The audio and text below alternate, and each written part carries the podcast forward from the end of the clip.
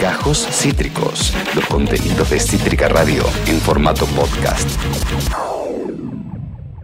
Acomódate en la butaca y ni pienses en la entrada que él te hace pasar. Pochocleando con Nacho Breso.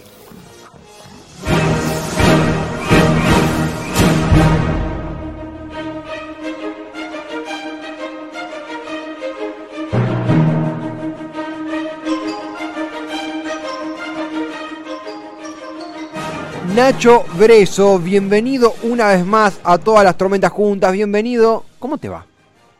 ¿Cómo estás, Tevi? Muy bien, contento de arrancar eh, la semana hábil eh, eh, con vos, aunque te debo hacer cargo de, de algo, de una escena que he tenido últimamente. A ver, contame.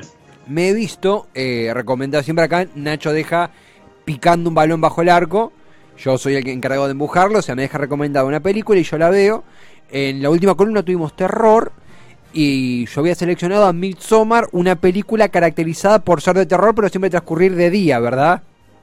Exactamente, terror con mucha luz, donde no está el sobresalto de la oscuridad. Y a mí me, me- fue el, el título que más me sedujo. eh, me lo vi, está en Amazon Prime. eh, fue bastante rápido. Eh, la mano. Y eh, mangué una, mangué una. Le mangué la cuenta a, mi vieja, no voy a mentir. eh, y eh, di con la película. Y debo decir, si, si lo puedo decir sin tapujos, que me encantó. Me, una película que me gustó. Me, me, comí la trama. Debo decirlo porque lo comenté aquí al aire, fue la, la escena de intimidad, la escena de, íntima más extraña que vi en mi vida. No, no, no para ser el puritano, eh, porque, pero me sorprendió. Fue como, wow. Es muy fuerte. Sí. Sí, sí, sí, sí, sí. Eh, igual banco, banco. Eh, no sé si, si vos que tenés más cancha en el cine que yo, eh, fue el mismo impacto, cómo viste vos esa peli. A mí me, me gustó mucho, pero sé que la trajiste por algo. A mí, a mí me había llamado la atención por esto, por ser una película de terror diferente. y porque aparte ve- veníamos como en un momento donde todas las pelis de terror iban por el mismo lugar. Iban Sí. por el mismo lado, como o la- la- las, las filmadas tipo guerrilla, onda de Blair Witch Project, o, o- o- o todas las que estuvimos hablando de actividad paranormal, más, más, más, posteriores, o si te ibas un poquito más atrás, la de El Malo, el gran malo, el Jason, Freddy, etcétera, etcétera, etcétera, o las que eran medio parodias.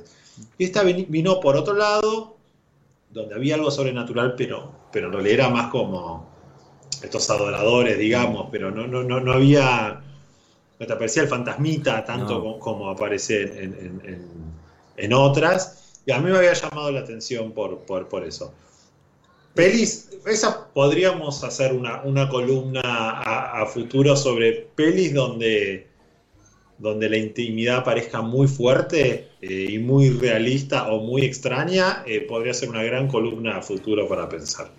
Totalmente, obviamente si alguno, eh, primero en Cítrica Radio Podcast y en todas las tormentas juntas está la columna completa, estamos hablando de Midsommar, esta continuación de la columna de terror que hizo Nacho la, la última vez, una película de bueno, un grupo de jóvenes eh, que van a una colectividad sueca en las entrañas de Suecia donde nunca es de noche Eso. Y, y, y- y suceden Y cosas... se encuentra en una sociedad muy particular, digamos. Claro. No, no, no. que hace un- es un, un rito, un festival que se hace cada 90 años y pasan cosas. Absolutamente, hay, hay, bueno, hay- tenemos una, está Lucia Conde en la... en la- de, de- de la película. eh, Bueno, y para esta semana, Tevi, eh, porque dije, vengo de algo oscuro, vengo de una densidad, vengo de- de meter miedo. eh, tuvimos estos cuatro días hiper encerrados. sí. Eh, entonces sentí que estaba bueno traer algo que hiciera honor al nombre de esta columna y algo bien, bien, bien pochoclero. Ta, ta, ta, ta, ta. Vayamos con el pochoclo a, fondo y traje un- un- una selección de películas de un género que yo consumo mucho. A mí me gustan mucho este tipo de películas. Han sido muy bastardeadas porque convengamos que son películas muy básicas, muy tontas, eh, muy del lugar común, pero son películas de acción. Vamos a hablar de películas de acción. Vamos. Eh, omití un par de clásicos que, que, que no están porque ya habíamos hablado de ellos. El primero es Arma Mortal, que es eh, Arma Mortal, no, Duro de Matar, Duro de Matar. que es como el cuando me acuerdo que la primera vez que, que- que- que aparecía acá en Cítrica empecé hablando de, de- de por qué el guion de Duro de Matar es cuasi perfecto. Eh, por eso no la traje, porque ya abrimos con eso, entonces para, para no repetirnos. Claro. Pero traje eh, diferentes, diferentes películas de, de este género, que es un género que explotó fuertemente en los años 80. ¿no? Como si uno dijese, viene la continuidad de los viejos westerns Ah, de, de Estados Unidos. En los 70 hay películas de acción, hay un subgénero que, para mí es el más rico de los 70 en películas de acción, que es eh, las películas de artes marciales, con Bruce Lee a la cabeza, Operación Dragón, todo ese subgénero muy específico, pero cuando explota, cuando se vuelve masivo multitudinariamente en todo el mundo, es en los 80 donde vos tenés eh, estos grandes héroes de acción que son hombres eh, hipermusculosos, hipertrabados, no muy ágiles particularmente, sino porque eran como más eh, He-Man que iban caminando por el, por el mundo. Y la característica que tenía es que eran muy eran películas muy violentas y muy de los eh, one-liners. Se instalan los one-liners. ¿Qué es el one-liner? sí. El one-liner es la, la, la. Porque eran la mayoría de los actores que hacían este tipo de películas eran muy malos actores. Entonces tenían estos one-liners que era como una frase eh, que la rompía. Era, es es eh, Schwarzenegger disparando la pistola y diciendo hasta la vista, baby. Ca- se ponen de moda los one-liners, las líneas únicas. No, no son diálogos profundos, son líneas únicas que después te quedas repitiendo porque, nada, es hasta la vista, baby. Es, Sí. bueno, hay, hay- hay varios one-liners. Eso es algo muy característico de, de las películas de acción. Y, y- y Nacho, Entonces, eh, sí. eh, a- antes, acá ya tenemos la, la numeración, pero algo inter- es interesante que te quería preguntar, porque además del lado, eh, si se quiere, la psicología social, un poquito de historia también, porque eran películas que, más allá de que el público cambió y un montón de debates simultáneos, era mucho de Guerra Fría, Guerra de Vietnam, debe ser enviado a la base número donde hay 500 vietnamitas que te decapitan con la mirada, cosa que después del 9-11, cosa que después de la caída de, la, de, de la Unión Soviética se, se disolvió, perdió ese sentido, se volvió todo como más dramático, menos épico, hubo una globalización que... eh, Otra forma de procesar el dolor, no sé cómo explicarlo, pero era como una época de... costó, mucho aparte encontrar a los malos. En- Claro. Después de la caída de, de la Unión Soviética, era, ¿a ¿quién es el enemigo? Porque los rusos ya no pueden ser más lo- lo- los, los enemigos. Claro. Eh, y Claro. justo, mira, me traes un, un- un temita que para la primera o la segunda película que traje, no me acuerdo en qué orden los tengo, es muy interesante. Así que sin, más eh, vueltas, empezamos con la primera. La, es para la segunda. La primera película que les traje es. eh, vamos a empezar por eh, el, el héroe, digamos, el lugar común de películas de acción, que es el eh, señor austríaco Gobernator Arnold Schwarzenegger. Me podrán decir Sí. con mucha razón que su mejor película es eh, Terminator 2, que Mentiras Verdaderas es el punto máximo de las películas de acción y yo concuerdo, la mejor película de acción para mí es Mentiras Verdaderas de todas. Eh. Ahora, esta película es un exceso por todos lados. Comando. ¿De qué va Comando? Eh, Comando eh, surge, creo que es del 85, 84, por ahí. Es un exceso por todos lados. Para que se den una idea, la película empieza con Arnold que vive en el medio de un. de- de- de- de- del bosque, cargando, como que te diga, un pino él solo. Como que lo taló y lo carga en el brazo como si fuera una bolsa de papa. Porque así es Arnold. Claro. Es todo un exceso y le secuestran a la hija y Arnold va él solo comando a recuperar a su hija y matarlos a todos. Qué Se va- se- esta es la típica escena cuando él se viste, se calza y va a asesinar a todos. En este caso lo que habían buscado, justamente estamos hablando de la, de la Guerra Fría, es eh, era un, un dictador sudamericano eh, pro soviético. Claro. Un, un Chávez antes que Chávez. Inventaron un Chávez. Exactamente, pero un, un exceso por todo- todos lados es excesivo. La cantidad de gente que asesina, eh, todo, todo, todo, todo es, es, es, es un montón. Eh, Arnold en su, en su apogeo, digamos, y también de vuelta los one-liners. Eh, en un momento al gran malo. En general siempre hay dos malos en este tipo de, de, películas. Vos tenés el malo intelectual y el malo poderoso, el malo de la fuerza. Claro. Digamos. Sí, sí. Acá peleando con el malo de la fuerza, le termina ganando porque le tira un. le, le lanza un caño que lo atraviesa y, Ah. y- y lo, lo estampa contra un, un coso de gas, un, un tubo de gas, y le empieza a salir gas de, de- del pecho al malo. Y, Arnold le tira una frase tipo: You can steam out, o tipo: "S- Sacate el, el- el vapor de encima, sería la traducción, como relájate. Y esa frase fue repetida por todos lados. Así que nada, no es la película más famosa de, de, de- de Schwarzenegger, probablemente haya varias mejores, pero a mí me gusta esta porque es muy de la infancia. Y yo me volvía loco cuando Arnold iba y se calzaba y se convertía en el. En el, En el comando, en el mismo, claro. Se disfrazaba todo. Sí, sí. ¿Cómo, perdón, te interrumpí? No, no, que, que él era el comando en sí mismo. Él era un, era un ejército en sí mismo. Totalmente, totalmente. Y aparte, comando tiene que ver con ir solo, el, el Claro. ir el solo, suelto, sin ningún tipo de contención, ir comando. Por eso eh, el nombre de la película. Así que esa fue la, la- la primera película que, que- que les traje. La segunda es eh, Rambo. Claro. Rambo tiene una historia muy interesante. De, las, de, de todas las Rambo, ya hay creo que cinco o seis Rambo, eh, yo elegí la tercera. ¿Por qué? Porque la tercera es Rambo en su momento más machirulo y, y, eh, heteronormado del planeta. Tiene una escena Rambo que es una genialidad. Al tipo le pegan un tiro, está encerrado en una cueva. Ah, Sí. Vamos por partes. Primero, Rambo es una película que en su origen, Rambo 1, First Blood, Sí. es una película dramática. Eh, De hecho, en Rambo 1, Rambo mata a una sola persona. Es la historia de un ex combatiente de, de Vietnam que vuelve, que, que entra a un pueblo y es todo como la locura te rompe la cabeza. Eh, de hecho, es una película que la iba a protagonizar Al Pacino. Al Pacino se bajó y la terminó haciendo Stallone Claro. pero, pero es una búsqueda más de la locura, de, de los efectos de la guerra, que una Claro. película de acción, totalmente. claro. En Rambo 2 y sobre todo en Rambo 3, ya en Rambo 2, esto sucede, se van a la mierda, vamos a lo básico y una película de acción con, con todas las letras.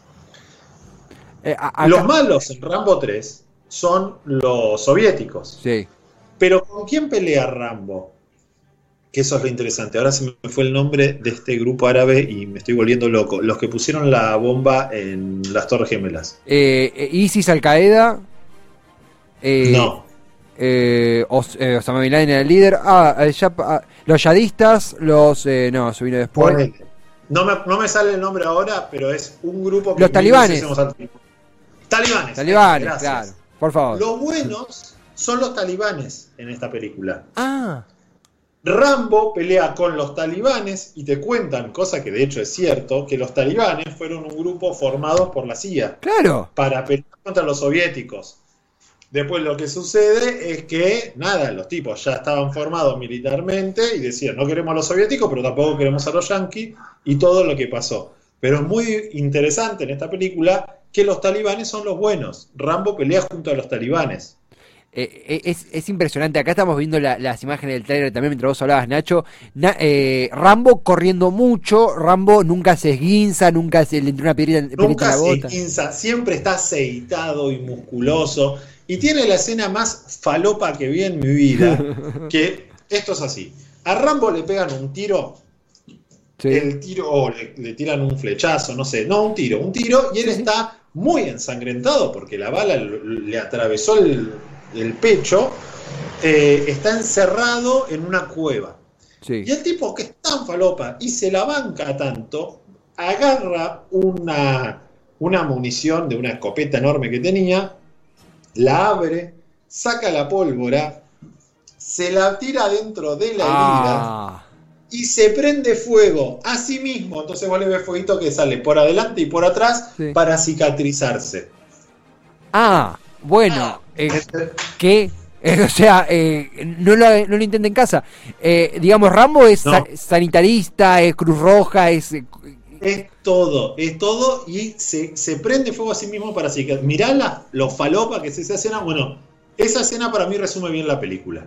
Todo es desmedido, todo es brutal, eh, todo es totalmente inverosímil. De hecho, Rambo eh, tira tiros, pero en esta película no sé por qué está mucho tiempo con un arco y una flecha tirando con arco y flecha frente a los otros que tiran tiros. Él tira con arco y flecha, pero son flechas explosivas que tienen como bombas. claro. Entonces es como que si te dijese, te tiro con una bazuca, pero la bazuca es una flecha de, de un arco. Rarísimo. Sí, sí, sí. La lógica del GTA San Andreas también le dice, ¿no? Que antes de que existiera, ¿no? De, de vamos a, a explotar cosas con cualquier cosa. Con un escarbadientes, Rambo te podías activar una bomba atómica. Porque es Rambo y lo amamos así. Eh, es un exceso por todos lados, pero es muy divertida. Totalmente. Si te gustan ese tipo de películas. Y de paso, aprendemos un poquito de historia, que los talibanes no siempre fueron malos, no hace tanto tiempo, eran, eran buenos. Totalmente, totalmente. Después de eso nos vamos a meter con... Hay, hay un subgénero dentro de, de las películas de, de- de- de acción que son las eh, buddy movies, ¿no? que son dentro de las películas de acción o de aventuras, tenés un subgénero que es donde son dos personas contra el mundo. La primer eh, buddy movie exitosa, grosa, fue una que se llama eh, Otras 48 horas, que es una película que protagonizó Nick Nolte con eh, Eddie Murphy.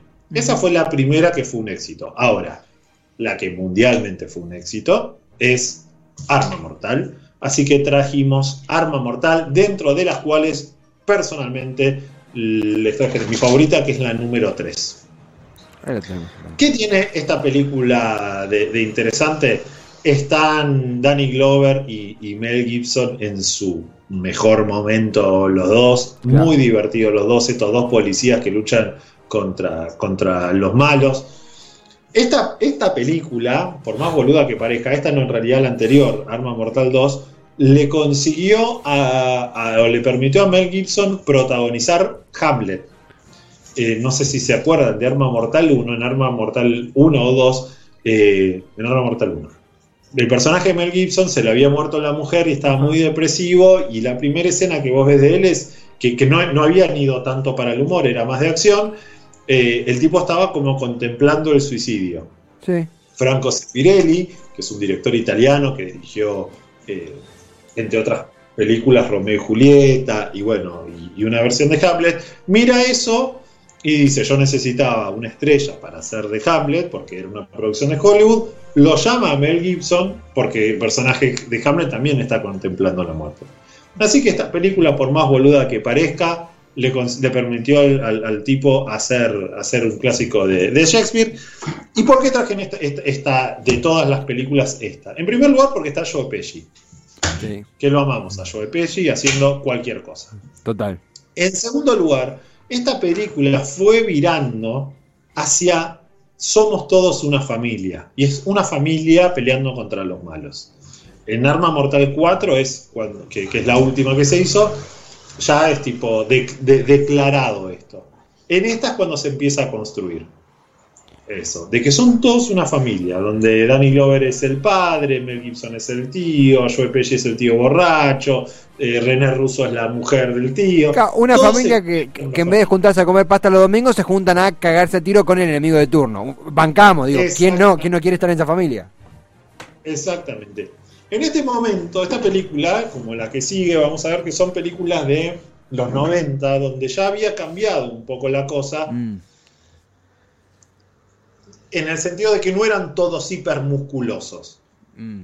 Eran Sí. más atléticos, había algo más, más de, de- de- de- más desarrollo en los efectos eh, Especial. en, en- en los efectos ¿cómo se dice? Efectos especiales. especiales. Entonces eran todo empieza a ser un poquito más sofisticado. Claro. Claro. Bien, pero como película Buddy Movie, esta parte lo que tiene es, esta película es dirigida por Richard Donner, Richard Donner es el director de Superman, tiene mucho humor, Mucho humor. y- Y, es, es muy graciosa. Para de- domingo sin el shampoo es, es un golazo. Claro, y, y de hecho lo que pensaba, a medida que, que veía el trailer también, por ahí vos a, a Rambo y a, y a epa, Schwarzenegger, te los imaginas así, en otro lado que no sea la selva vietnamita, la selva de Laos, no te imagino. Pero a Danny Glover y a, y a- y a Mel Gibson, si bien son gente preparada y con un, en ese momento un físico premiado, te los imaginás en una comisaría de, de New Orleans, ponele ahí, tomando un café. Te yo compro esa. Y aparte los tres son muy buenos actores. Sí, total. O sea, los tres en esta están en plan acción, pero de los tres podés encontrar películas de, de- de profundas o graciosas, pero digo, donde pelan, que son, son actores. Que Stallone y Schwarzenegger, Stallone sí es más actor, pero Schwarzenegger no era actor y después se convirtió en, en- en actor. Bueno, Total. La siguiente que les traje es una de mis películas favoritas. No entra. no- bueno, sí entra en una categoría especial, pero es una de mis pelis de acción favoritas del mundo mundial, que es La Roca. Ajá. No el actor, Sí, la película. No, no el actor, la película. ¿Por qué? Porque es una de mis películas. Primero porque está protagonizada por John Connery. Mm. Amamos a John Connery, ya hemos hablado de él, lo adoramos a John Connery, respeto a- a- al verdadero James Bond. Esta película está dirigida por un, un tipo que inventó toda una estética, yo no me lo banco al director, pero inventó toda una estética eh, que estuvo muy de moda hace unos años y que eh, aparte fue muy copiada y que es muy reconocible, que es Michael Bay, el Ajá. director de las películas de Transformers. Sí. Esta es la Sí, mejor sí. película que, que ese tipo dirigió y él tiene como unos- unas temáticas, Armagedón la dirigió él, tiene unas temáticas mi- pro-militares, eh, es una estética muy de él, muy de él, que, que- que cuando lo, lo ubicás, ya de pronto ves cualquier película y te das cuenta que la dirigió él. Cualquier Sí. película que sea él es muy reconocible. En esta película tiene un par de, de vueltas interesantes. Primero, de vuelta, un gran elenco. Vos lo tenés. El malo es Ed Harris Mm. actorazo, actorazo si los hay, y que aparte es el tipo, un tipo con una cara de bueno y de noble que te llama la atención que sea, que sea malo. Total. Después está Nicolas Cage antes de su declive, en un muy buen momento, y como ya nom- nombramos John Connery. ¿Y cuál es la joda de esta película? Secuestran a Alcatraz por, por- por- por diferentes razones, no, quiero contar la trama, y se tienen que meter en Alcatraz para ganarle a los malos. La única manera de meterse en Alcatraz es que el único tipo que logró escaparse alguna vez de esa cárcel los ayude a entrar. Ah. Lo, lo tiene que ayudar a Nicolas Cage. Ese tipo es eh, John Connery. Y la joda es que John Connery, el personaje, nunca te cuentan bien, pero es un ex espía británico que fue capturado. Entonces la, la- la- la trama es como, ¿qué pasaría si a James Bond lo meten preso 50 años y después lo tienen que hacer entrar de donde lo metieron preso?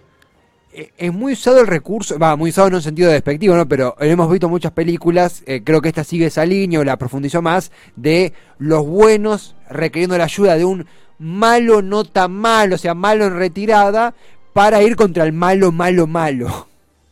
Totalmente, totalmente. Lo que tiene de bueno esto es que el malo, malo, malo no es tan malo también. Es, Ah, es- para mirarla, es interesante, Ah. porque hay un reclamo que tiene el personaje de Harris, que es el malo, que está amenazando con mandar una bomba a, a- a San Francisco, que, que tiene un punto, es válido. Es una muy divertida película, está muy buena, está muy buena y, y creo que de las últimas, en realidad tiene una después, una más eh, después eh, John Connery, pero de las últimas de acción fuerte que hizo John Connery. La, banco la mirada sociológica de analizar el reclamo del malo, malo, malo, porque a veces no es tan malo, eso lo banco, lo, lo, lo, lo banco full. Eh, No es totalmente. claro. La siguiente película que les traje es del mismo año, y ya estamos entrando en, en- en la recta final. Ah, eh, voy rápido porque traje varias, pero Sí, esta, es un, esta es un delirio. Sí. Esta película es un delirio absoluto. Eh, dirigida por John Woo. John Woo es un, un director chino. La traje esta película por este director, que es como, hizo el tipo hizo un montón de películas de acción, tiene un estilo de, peli- de- de- de filmación muy personal también, que esta película es, es- es cualquier cosa. Sí. Es cualquier cosa, pero muy divertida. Se llama Contracara, Face Off. ¿De qué va la película? El personaje de eh, John Travolta es un policía bueno que agarra al, al, a un malo muy malo, que es Nicolas Cage. Por esas vueltas del destino, John Travolta tiene que descubrir algo que Nicolas Cage, como es tan malo y es tan loco, no va a hacer. Entonces, no le va a decir.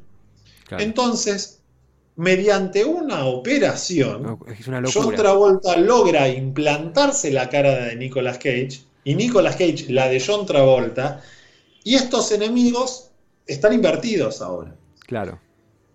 Eh, no sé si, la si queda clara la explicación porque es, un, es, es, es incoherente la película. Oh, pero eh, la película es muy fácil. Lo que has dicho es literal, porque yo la, la he visto en un viaje de micro. Eh, muy bastante eh, extraño que pasen eso porque es una película no no no no sé si fuerte pero la escena de la operación es literal no es que hay un hechizo no es que hay una No, no, máquina no. no le sacan la cara y se la ponen a Nicolas Cage y viceversa es literal Total.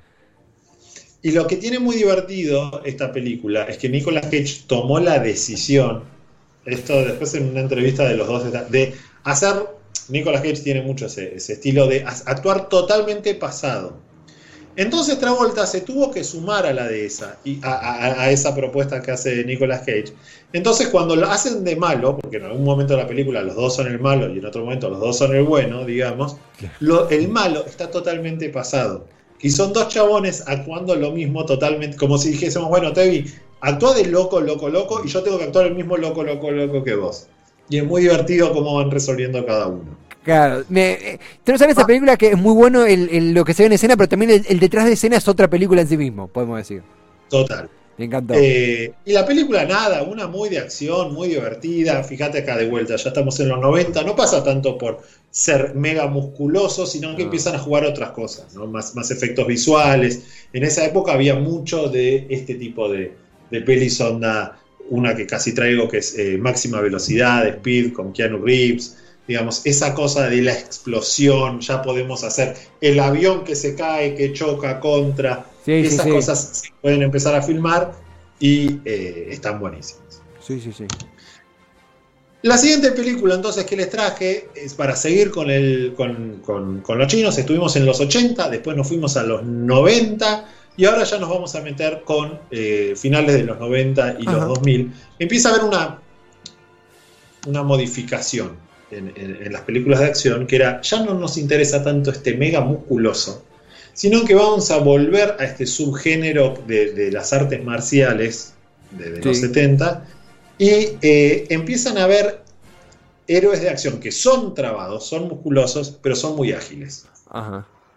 Y la, la, la, las luchas, las peleas no, tienen, no pasan solamente por te tiro un tiro y te mato, sino por coreografías de pelea eh, visualmente impactantes. Sí, sí, sí. No, no me des solo explosiones. Película... No me hagas solo explotar, podemos decir. Dame algo más. Exactamente, exactamente. Hay, hay, una, hay un esteticismo, digamos, en claro. la violencia que, que, que, te lo muestran desde ese lugar. Y ahora el cine está yendo por ese lado, en las películas de acción. Les traje varios ejemplos de cómo las películas de acción eh, están yendo claramente para ese lado en este momento. La primera que, que, les traje es la que arranca con toda esta, esta movida, que es una película, creo que tailandesa mm. o, o, de Malasia, no lo sé, pero que fue un, un, mega éxito y que a partir de esta película es que empieza a pasar todo esto que estoy diciendo. La película se llama The Raid o La Redada o Redada Sangrienta. Es básicamente un cana que se mete en un edificio a pelear con muchas personas, porque tiene que conseguir algo del edificio, eh, y que lo que tiene es que el protagonista es un mega luchador de artes marciales y el director armó unas coreografías de pelea que son impactantes, son, eh, son increíbles. Es como si vos dijeses, tenés a 15.000 15 Jackie Chan peleando. Claro, claro. Jackie Chan explota mucho esto también, ¿no? De, de la habilidad, de, digamos. Que, que, que, Nacho, tengo entendido que ponerle, eh, por ahí tiro mando fruta, pero en el cine del sudeste asiático, sobre todo en algunos films de, corte hongkonés, de, de, origen hongkonés, ya estaba explotado en los 70, 80 y se exporta a la más media norteamericana, ¿no? Total. Total. Y ahora lo que pasó es que volvió al revés. Empieza a ser Claro. que. Y lo que, lo que también es diferente es que eh, empieza a ser muy, muy. mucho más gráfico la violencia. No es, vos ves a Jackie Chan y no ves un poquito de sangre, digamos. Claro. Ves al tipo revoleando, tirando patadas por todos lados y, y tomas reinteresantes, pero no es tan sangriento. Acá se pone heavy. Claro. O ves al tipo que se le destroza la cara contra la, con el martillo, ponele. Claro. Es una película bastante violenta, pero que esta película fue un mega éxito y empezó a cambiar. eh, de hecho, tiene después una segunda parte que es aún mejor. eh, empezó a cambiar la manera en la que, la que se, se hacen las películas de acción en Estados Unidos. Total. Está, está muy buena esta Sí, sí, sí. y entramos en las últimas tres. ¿no? Yo decía el, el caso de cómo el cine cambia, eh, cómo cambia el cine, este tipo de películas, cómo cambian las películas yankees. Y para mí, donde se nota muy bien es, después de la redada, Estados Unidos se estrena La Supremacía Bo- Bourne, Bourne, película de acción de, de espías, de Bourne Identity, Sí. con Matt Damon, que es como una reversión actualizada de James Bond. ¿no? Ah. Un espía con los malos, pero no. Mientras James Bond en los 90 eh, eh, era una película mucho más. eh, bueno, más como en los 80. eh, eh, Era tipo James Bond con todos artefactos, no sé cuánto. El, ma- el- el protagonista era Pierce Brosnan y no era un tipo, te tiraba una trompada, pero no era un luchador. Claro. Bourne busca algo mucho más realista en un punto y las peleas son más postas, empieza, eh, qué sé yo, hace Krav Maga, como, como estilos de lucha específicos, Jiu-Jitsu, boxeo, empieza a ver eso. Tanto es así que después eh, Bourne explota, se hacen un montón de películas eh, de- de esta saga, se convierte en una saga que eh, después James Bond tiene que cambiar su lógica. Y cuando Daniel Craig empieza a ser James Bond, empieza a ser un James Bond más parecido a Bourne que a lo que históricamente era James Bond. Hay una sofisticación de las técnicas también, por lo que por lo que contás y por lo que se puede ver, digamos, más allá de la elegancia de Jane Bond, era no pase solo por la, por la piña, por la- el, combate cuerpo a cuerpo, ¿no? sino que un Jane Bond que ya de por sí es sofisticado, que tenga una- esa sofisticación en la forma de pelear, ¿no? ¿Lo estoy captando? Totalmente. Y, y- y cierta búsqueda de. No es realismo, porque vos ves esto y no es, real- no, no es realista esto. Claro. Pe- Pero que, que- que se vea más, más, más orgánico. ¿no? Claro, claro, Eh, es la palabra. Y es interesante como estos. O sea, lo que, los yankees lo que quisieron es inventarse un James Bond yankee. Claro. Lo hicieron y después James Bond tuvo que copiar a la copia de James Bond. Es, es, es, Esa, eh, esa es la, la- la vuelta de, de tuerca que a mí me parece, me parece divertida. Y le traje eh, las dos últimas películas en. La que sigue es, en mi opinión, de los últimos 10 años, la mejor saga de películas de acción que hay. sí. Están buenísimas. Sí. Ayer estaba aburrido y me vi la 3 de vuelta porque me, me- me vuelven loco. Que son la saga de John Wick. Sí, sí, sí, sí. Eh, eh, justo tenía una pregunta al respecto de, de esto, porque yo automáticamente decía, bueno, es lo que consolida, sin, sin con el conocimiento cinéfilo que tenés vos, decía, bueno, Matrix eyecta a Keanu Reeves por los aires y esto lo consolida. Ahora, me animo a decir que hay muchos pibes, incluso más chicos que yo, que conocieron a Keanu Reeves por, eh, por esta saga más que por Matrix. No sé si me estoy yendo a la mierda o si...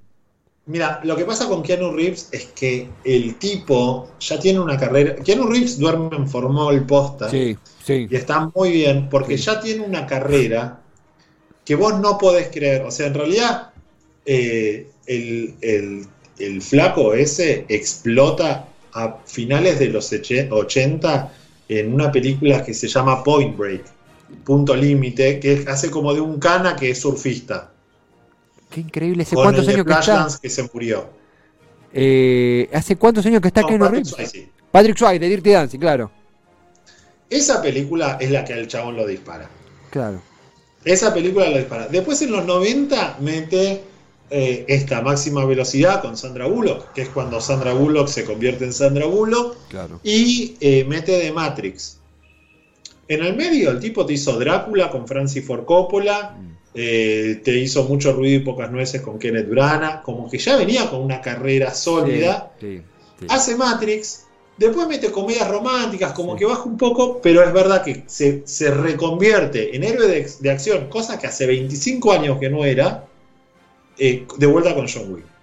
Es Eh, impresionante. porque el tipo es un cincuentón, digamos, que, que nada, esto, por un formal está bárbaro y entrena un montón, él, él hace kung fu y demás, eh, y armó esta, esta, esta serie que es, es hermosa, es como unos, hay como una comunidad de asesinos que siguen un montón de reglas, que decís, bueno, son asesinos, pero no paran de seguir reglas todo el tiempo, y él quiere escaparse de ese círculo. Claro. La película es buenísima, muy violenta, eh, pero de vuelta muy eh, eh, estética esta violencia. Claro. Y una característica que tiene este tipo de películas que son más demandantes para los act- actores versus las películas de los 80 es que son todas tomas muy largas. Sí, Entonces vos ves bien la pelea. sí. Vos ves que le pega, se cae, se levanta, hace la toma, hace la vuelta. No, no hay tantos cortes de edición. Entonces es más realista, digamos, en ese sentido. Es. Esa es la gran diferencia. Sí, sí, sí. E- Es, cierto ese, plano de la pelea más extenso. Hay un, un- un mundo desde que arrancamos con comando hasta acá.